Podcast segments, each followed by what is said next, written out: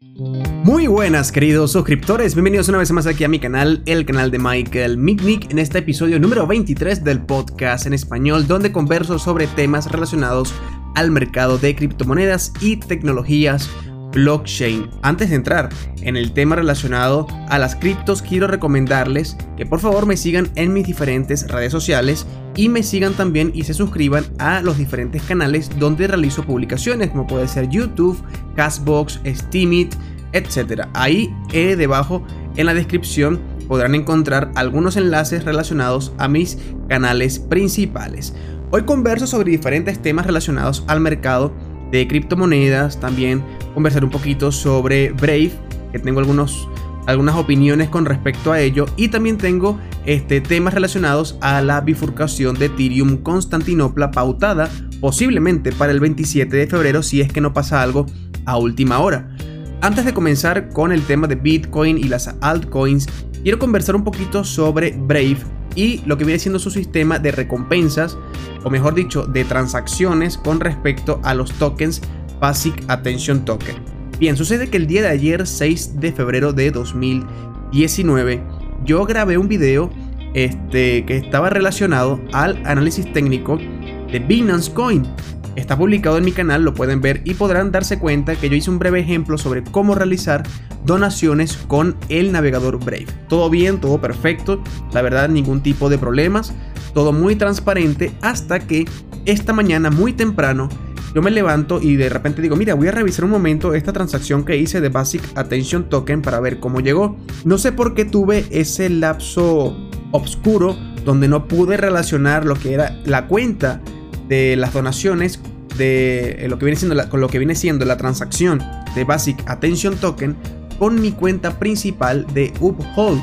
Sucede que cuando tú envías eh, donaciones a cualquier creador de contenidos, cualquier plataforma, desde el navegador Brave, ese token de Basic Attention Token llega a la cuenta de Uphold del, eh, de la persona que tiene este, vinculada su cuenta con Brave Publisher.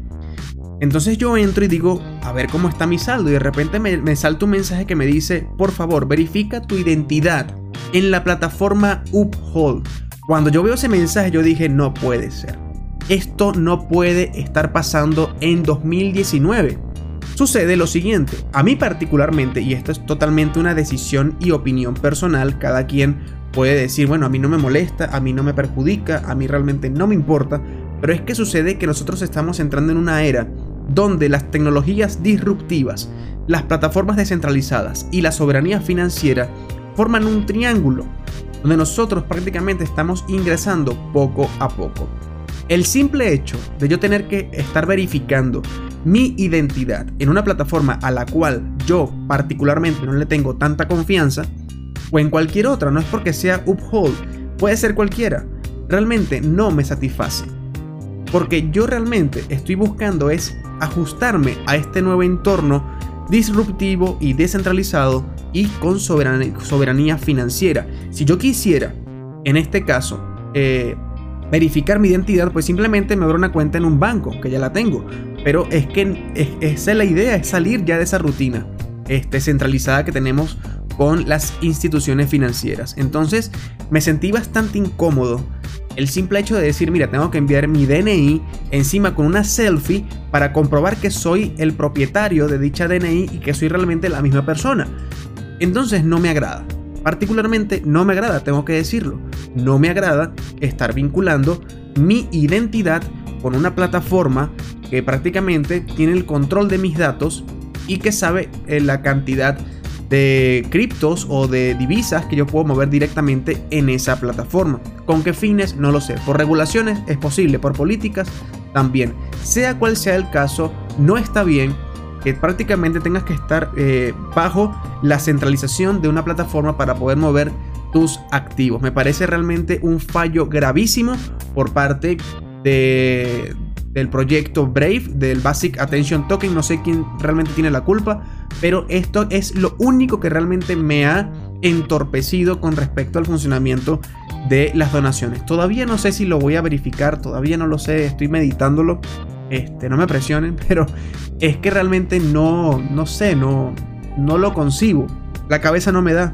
no sé, estoy bruto con esto realmente. Entonces, yo creo que es importantísimo que Brave tome cartas en el asunto, porque yo creo que parte de lo que viene siendo eh, la parte de las donaciones hacia los creadores de contenido o plataformas vía el navegador Brave, el estar vinculando esas cuentas eh, con Uphold no es funcional, no es sostenible, no proyecta, no es escalable. Creo que en parte es por eso que hay mucha resistencia. No me había dado cuenta de eso. Si ustedes eh, conocen otro método para vincular, que lo dudo, por favor déjenlo en la caja de comentarios. De todas maneras voy a voy a ir buscando para ver qué puedo encontrar con respecto a eso. De verdad me incomodó muchísimo el hecho de saber que mi saldo de Basic Attention Token, que obviamente no son muchos, bueno, no lo sé la verdad, pero el hecho de que esté este, prácticamente amarrado a una plataforma y que no tenga acceso a ellos si no puedo verificar mi identidad me parece una salvajada. De verdad. Me parece una salvajada increíble. Imagínense que ustedes van a un banco o una sucursal bancaria en cualquier país del mundo no sé, estás en México, Venezuela, Argentina, eh, Suiza, etc. Y llegas a la oficina de atención al cliente, ¿no? Buenos días. Eh, bueno, yo me llamo Michael, vengo a cambiar mi número telefónico principal de mi cuenta de ahorros o de mi cuenta corriente. Quiero cambiar mi número telefónico, bueno, porque tengo un número nuevo y punto, no quiero darte más explicaciones. La señorita o el caballero de atención al cliente te dice, bueno, perfecto, este, me da sus datos, por favor, claro, bueno, yo me llamo Michael, tome mi DNI, no queda de otra porque obviamente son instituciones financieras centralizadas que tienen el control total de tus activos. De hecho, los bancos tienen la llave privada de tus cuentas y ellos pueden bloquearlas, eh, deshabilitarlas temporalmente, extraerte el saldo, etcétera, etcétera. Entonces, bueno, tú entregas tu DNI. Aquí está, perfecto. Eh, disculpe señor, este, no podemos cambiarle su número telefónico. Una tarea tan sencilla como cambiarle el número telefónico a los datos de una persona. Ay, ¿por qué no pueden cambiarle mi, mi número telefónico? Bueno, sucede que tenemos una incongruencia con sus datos porque usted se cambió de domicilio y usted vivía en un estado y ahora está en otro y no podemos cambiárselo y tiene que irse al estado donde usted vivía, a la oficina donde usted abrió la cuenta, ¿de acuerdo? Y cambiar el número telefónico en esa sucursal en dicho estado. Supongamos que ustedes están en Venezuela y de repente se mudan a, qué sé yo, a, a Barquisimeto, a Barinas, a, no sé, no sé, Mérida, etc. Pero ustedes abrieron su cuenta en Caracas y están en Mérida. Entonces la chica de atención al cliente tiene que decirte, tienes que irte al estado donde abriste tu cuenta con tu DNI y decirle, mira, quiero cambiar este número telefónico para esa tarea tan sencilla. Pasa lo mismo con Uphold. Yo tengo que enviar mi DNI con una selfie de paso y sonriente para que ellos puedan verificar mi cuenta, que me imagino que es una tarea totalmente sencilla. Y desde allí yo pueda gestionar mi saldo de Basic Attention Token vinculada a mi cuenta de Brave. Es prácticamente lo mismo. Brave me está obligando a irme, ¿entienden la analogía? Brave me está obligando, o Brave Publisher me está obligando a irme a Uphold para que yo gestione mi saldo de tokens de Basic Attention Token cuando fácilmente yo pudiera hacerlo directamente en el navegador. Si esto realmente se puede hacer, por favor déjenlo en la caja de comentarios, me interesa muchísimo porque yo creo que es un tema importantísimo eh, con respecto a este tipo de, plataformas, de aplicaciones, que es que realmente Brave es maravilloso. Estoy muy contento con Brave. Pero esta estocada con el saldo de Basic Attention Token, con el sistema de publishers de Brave, realmente me acaba de dar una patada en las pelotas que no me lo esperaba y no me agradó en lo absoluto. Lo voy a seguir reflexionando. Si tengo que verificar mi cuenta, pues no me queda de otra. Pero recuerden que yo soy partidario de la filosofía de Satoshi Nakamoto o las personas que estén detrás de ello y a mí particularmente no me gusta estar eh, verificando mis cuentas personales en otras plataformas de terceros. Por ejemplo, yo cuando verifiqué mi cuenta en PayPal, tuve que tragar grueso porque obviamente tengo que verificar mi tarjeta de crédito, un montón de, documentos, bueno, un montón no, creo que solamente el DNI, pero ya de por sí es incómodo. No puedo, o sea, tienes que colocar un montón de cosas y no me agrada. Así que bueno, yo dejo esto por aquí, esta pequeña reflexión, este pequeña, esta pequeña historia, esta pequeña anécdota que me sucedió el día de hoy, que realmente lo pasé por alto, no sé por qué, la emoción seguramente, pero en lo que viene siendo entrando ya en temas de criptos, ahora sí, que es lo que venía ya prácticamente a conversar con ustedes. Sucede que tenemos este, algunos datos interesantes con respecto a bitcoins y las altcoins. Sucede que hay posiblemente vulnerabilidades con respecto a los mínimos en los precios de Bitcoin y las altcoins. Y esto lo advierte la empresa Foodstrat a sus clientes.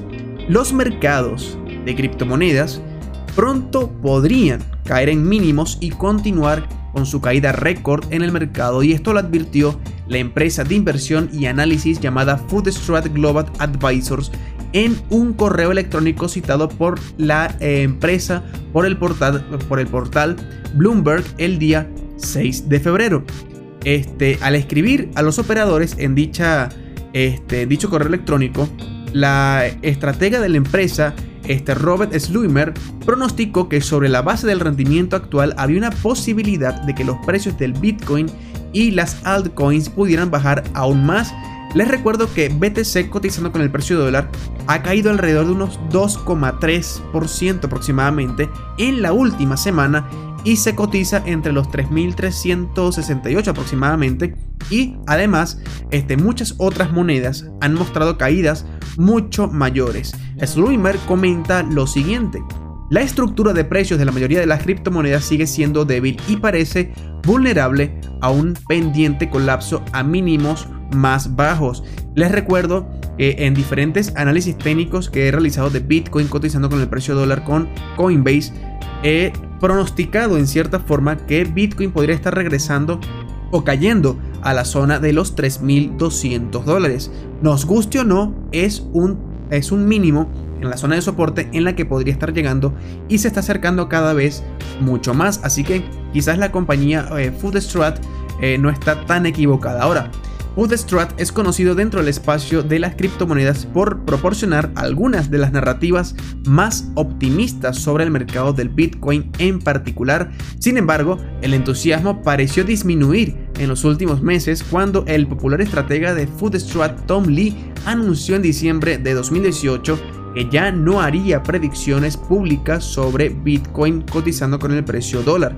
Él comenta que están cansados de que los usuarios y las personas nos pregunten o les pregunten sobre los precios objetivos de la moneda.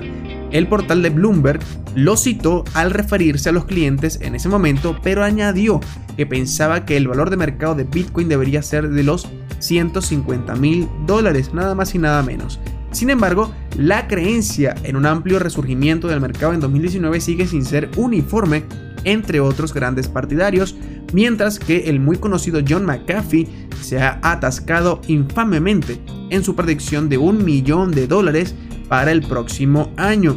Recordemos que John McAfee hizo una apuesta en la que dijo que se iba a cortar el pito, el pene, el miembro, cualquier cosa, el nabo.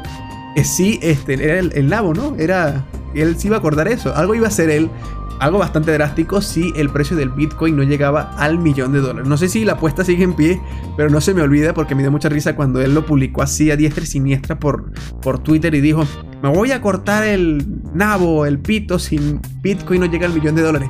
Me dio mucha risa, es que no recuerdo si esa era la apuesta.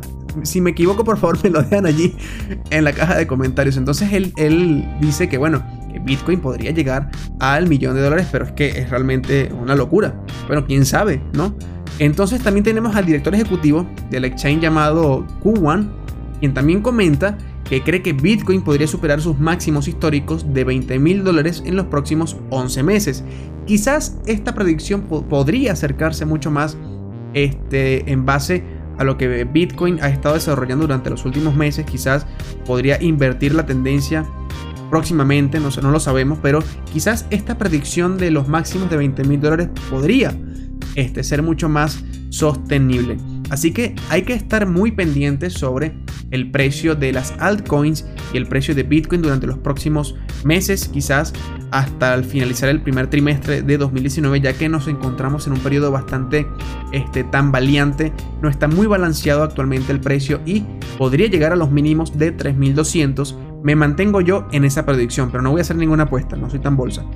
Bien chicos, pasando ya a otro tema relacionado al mercado de criptomonedas, les cuento que el mercado está demasiado centrado en la bifurcación Constantinopla de Ethereum y esto según un informe el cual se ha publicado, ya que el mercado está demasiado centrado en las bifurcaciones de Ethereum, Constantinopla y Serenity, que es la Ethereum 2.0.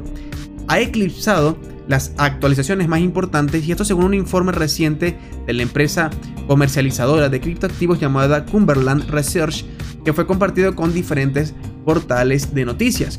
La bifurcación de Constantinopla es una actualización para los que no lo sepan de Ethereum de ETH que incluye propuestas de mejora de Ethereum llamado Ape, las cuales están separadas para preparar el camino al Ethereum 2.0 el cual está previsto que sea la actualización final del sistema. Ethereum 2.0 cambiará la red Ethereum del actual algoritmo de prueba de trabajo llamado Proof of Work a la prueba de consumo más eficiente de energía llamada Proof of Stake. En el curso de su aplicación, Constantinopla ha sufrido dos retrasos.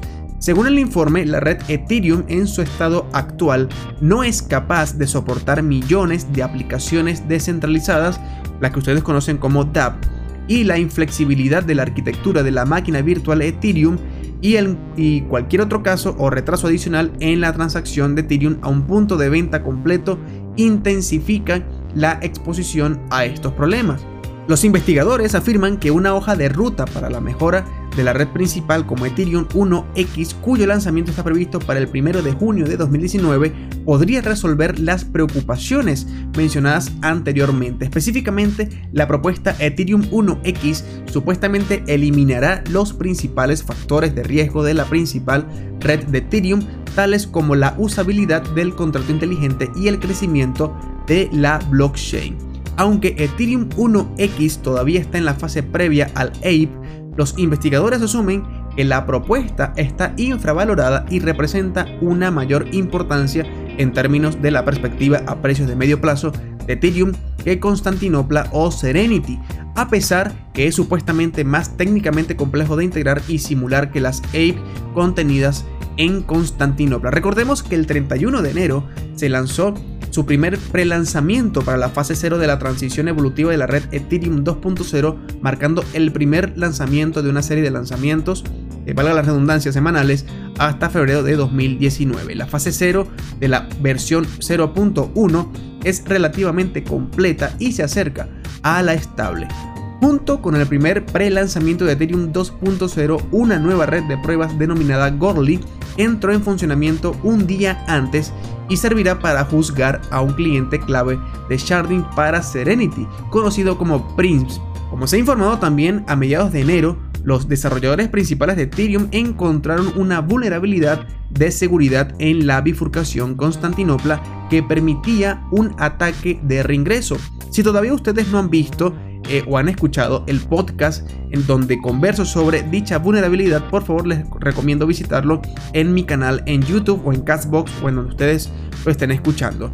Este, eh, eh, este agujero de seguridad en, el, en Constantinopla permitía a los delincuentes informáticos robar criptomonedas de un contrato inteligente en la red Ethereum, solicitándoles fondos repetidamente al tiempo que les proporcionan datos falsos sobre el saldo real de Ethereum a los delincuentes. Ethereum ha registrado una tendencia a la baja gradual en su gráfico mensual, según datos de CoinMarketCap. El día 7 de enero, la tercera moneda más grande por capitalización bursátil se negociaba en torno a los 157 dólares, como ya lo he mencionado en diferentes análisis, mientras que su precio actual se sitúa en torno a los 104 dólares, lo que supone un descenso de más del 30% en dicho periodo. Así que tenemos que realmente sí, es cierto. Este informe da en el clavo. El mercado está demasiado centrado en la bifurcación de eh, Constantinopla de la red Ethereum. Ahora, es importante tomar en cuenta qué es lo que ha estado pasando con esta bifurcación. Recordemos que el líder del equipo de Ethereum ha este, comentado que activará dicha bifurcación supuestamente para el día 27 de febrero porque este, esta vulnerabilidad encontrada pues no sé si ya se ha corregido pero como les comento los principales desarrolladores de Ethereum han propuesto o han pospuesto la activación de la bifurcación Constantinopla hasta finales de febrero. La actualización está ahora lista para ser implementada en el bloque 7.280.000, como lo anunció un líder del equipo de Ethereum llamado Peter Slijagi en un tweet el día 18 de enero. En su anuncio, explica que la activación tendrá lugar en el bloque 7.280.000 que se espera que sea extraído el día 27 de febrero de 2019. La actualización será implementada como una sola bifurcación en la red principal y un parche para Constantinopla después de la bifurcación en las redes de prueba para que vuelvan a estar en línea en la red principal. Recordemos también que se ha informado que las últimas eh, criptobolsas o exchanges que han confirmado su soporte a esta bifurcación son Coinbase, Kraken, Huobi y OKEx este para eh, dicha eh, bifurcación. Bueno chicos, yo creo que esto ha sido un podcast interesante por no decir este dinámico. He conversado un poquito sobre los posibles mínimos de Bitcoin, también un poquito sobre eh, la distracción que se tiene con respecto al mercado de Ethereum en base a esta bifurcación. Bueno, no me queda más que decirles que estén muy atentos a próximos videos. Por allí voy a publicar un video muy interesante que acabo de encontrar este, de una plataforma que me acaba de agradar muchísimo. Bueno, no me agrada como tal, sino que me parece interesante, para no confundir términos. Así que bueno, yo me despido a todos ustedes, espero que hayan disfrutado de este podcast en español, no me queda más que desearles un feliz día. Mañana día viernes 8 de febrero, este, un nuevo episodio del podcast y este, nuevos análisis técnicos, etcétera, etcétera, etcétera. Bueno chicos, me despido, espero que tengan un feliz día y como siempre les digo, que la tendencia alcista les acompañe.